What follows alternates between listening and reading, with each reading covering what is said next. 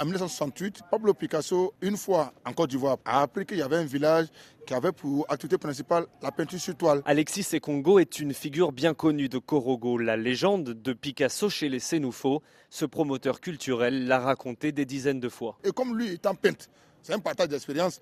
Il a dit d'accord, ça tombe bien. Et il a même passé des nuits là-bas avec eux pour voir un peu comment ils travaillent et quels sont les éléments qu'ils utilisent pour d'abord avoir la couleur et pour pouvoir travailler.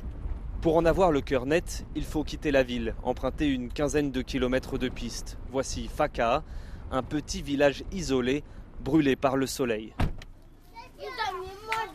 Sur la place centrale, cinq cases ouvertes à même le sol. À l'aide d'outils sommaires, les artisans dessinent des motifs sur des toiles en coton.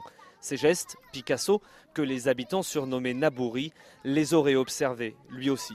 À on dit Nabouri là, si tu as enlevé la chemise, on dit Nabouri. Pablo Picasso, alors âgé de 86 ans, peignant torse nu dans la campagne ivoirienne, difficile à croire, et pourtant ce vieux sage dit l'avoir connu. Picasso est passé ici à nuit. Il n'a pas son, c'est la même.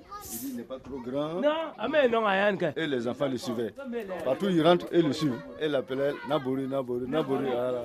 Bon, actuellement, ce motif-là, ça c'est.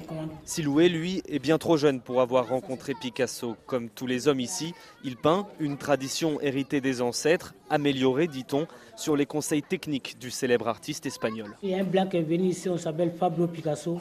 C'est lui qui leur montre le brosse à dents avec le chiffon. Donc, il dit, comme on essaie de travailler avec le crédit, vu un peu les tâches à côté. Il dit de laisser le crédit leur montrer le brosse à dents. Ce ne serait pas le seul legs de Picasso à Faka. Le plus célèbre des artistes du XXe siècle aurait aussi laissé une toile secrète. C'est vrai, c'est vrai. La preuve tant attendue arrive enfin sous nos yeux. Hélas, point de toile, à la place une coupure d'un journal local de 2019. La fameuse œuvre est mentionnée, photographiée.